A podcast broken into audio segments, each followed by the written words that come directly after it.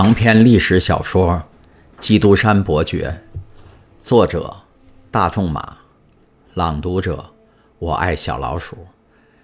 第十三章，百日下。哦，我知道那意味着什么。大臣每天都要收到两百封请愿书，但他还看不了三封，那倒是真的。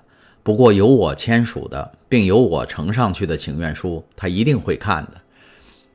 您愿意负责送去吗？非常愿意。唐泰斯当时有罪，但现在他已无罪了。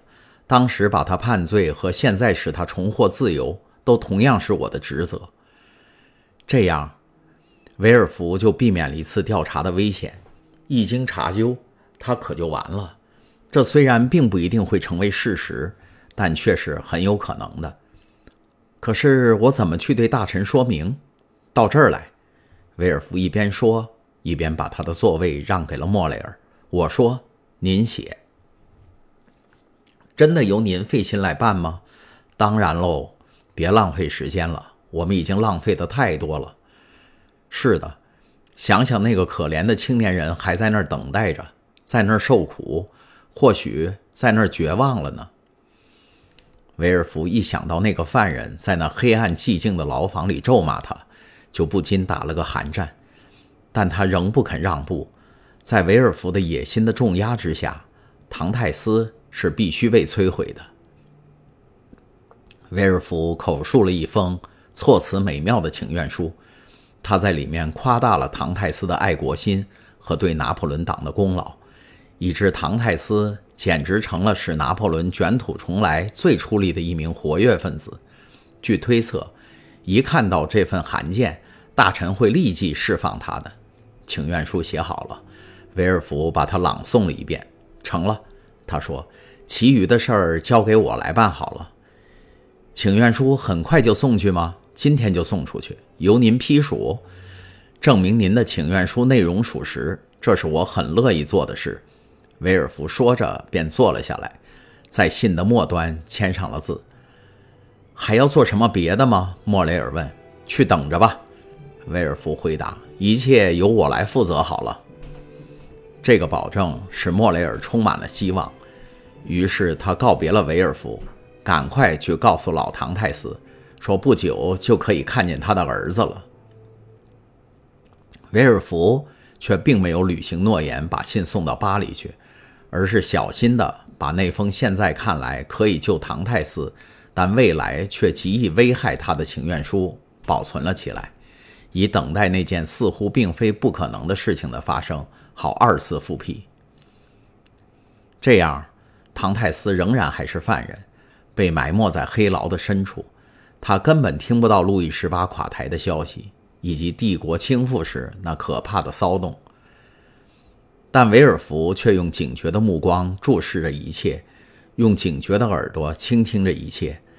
在拿破仑复位的百日期间，莫雷尔曾先后两次提出他的请求，但都被维尔福甜言蜜语地把他哄骗走了。最后发生了滑铁卢之战，莫雷尔就不再来了。他已尽了他力所能及的一切。这时，任何新的尝试不仅徒劳无益，而且很可能会有害他自己。路易十八又重新登上了王位。在马赛能引起维尔福内心愧疚的记忆太多了，所以他请求并获准了调任图卢兹检察官一职。两星期后，他就和雷尼结婚了。岳父在宫廷里比以前更显赫了，这就说明了在百日期间和滑铁卢战役以后，唐泰斯为什么会依旧被关在牢里，好像上帝已把他忘了似的。但实际上，人们并没有忘记他。腾格拉尔很清楚，他给了唐泰斯那一击是多么厉害。他像所有做贼心虚但又耍小聪明的人一样，伪称这是天意。当拿破仑回到巴黎以后，腾格拉尔害怕极了，唯恐唐泰斯会随时来复仇。于是他便把自己希望出海的想法告诉了莫雷尔先生，得到了一封介绍信，把他介绍给了一个西班牙商人。三月底就到那儿去供职。那是在拿破仑回来后的第十一二天，他当时离开马赛后去了马德里，此后就没有听到他的消息了。福尔南多只知道唐泰斯已从眼前消失了，其他的事他则一概不知。到底唐泰斯怎么样了，他也懒得去问。只是在他情敌不在的这一期间，他时时苦思冥想，有时想到编个离开的理由来欺骗美茜蒂斯，有时想迁移或强行把他带走。于是他常常忧郁的。一动不动地坐在佛罗湾的顶端，从那儿可以同时望到马赛和加泰罗尼亚村。他是在守望着一个英俊的年轻人出现在他眼前，那个人就是他的复仇使者。福尔南多已下定决心，他要一枪打死唐泰斯，然后自杀。但他错了，他这个人是不会自杀的，因为他还抱有某种希望。在这个时候。帝国做了最后一次呼吁，法国境内所有能拿起武器的男子都赶去听从他们皇帝的号召了。费尔南多和其他的人一同离开了马赛，但心里却怀着一个可怕的念头，深恐他的敌人会在他不在的时候回来，儿童美茜蒂斯结了婚。假若福尔南多真的想自杀，则在他离开美茜蒂斯的时候就该这样做的了。他对他的关心。以及他对他的不幸所表示的同情都产生了效果。美茜蒂斯一向像兄妹般的深爱着福尔南多，现在这份情谊上又加上了一份感激之情。哥哥，他把行囊挂上他肩头的时候说：“你要自己当心一点儿，因为如果你再永远离开了我，那我在这个世界上就只有孤零零的一个人了。”这些话在福尔南多心中注入了一线希望。如果唐泰斯不回来的话，总有一天，美茜蒂斯也许就是他的了。现在只剩下美茜蒂斯一个人，孤零零的来面对这从未如此荒凉的大平原，和从未如此一望无际的大海了。他天天以泪洗面，人们看见他有时不断的在加泰罗尼亚人住的这个小村子周围徘徊。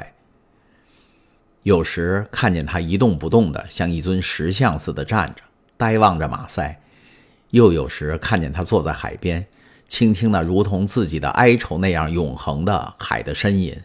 他常常自问，是否应该让自己投入海洋那无底的深渊里？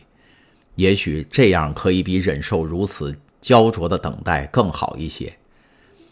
他并非缺乏这样做的勇气，而是他的宗教观念帮了他的忙。救了他的命。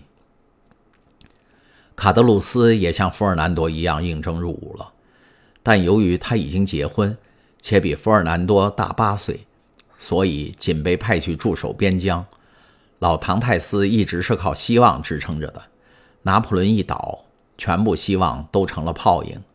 在和他的儿子分离五个月以后，几乎也可以说，就在他儿子被捕的那一刻，他就在美茜蒂斯的怀里。咽下了最后一口气，莫雷尔先生不仅负担了他的全部丧葬费，还把那可怜的老人生前所借的几笔小债也还清了。这样做不仅需要出于慈悲心，而且也需要勇气，因为像唐泰斯这样危险的一个拿破仑分子，即使你去帮助他临终的父亲，也会被人当做一个罪名来污蔑的。刚才您听到的是由我爱小老鼠播讲的长篇历史小说《基督山伯爵》第十三章《百日下》，请继续收听第十四章《两犯人上》。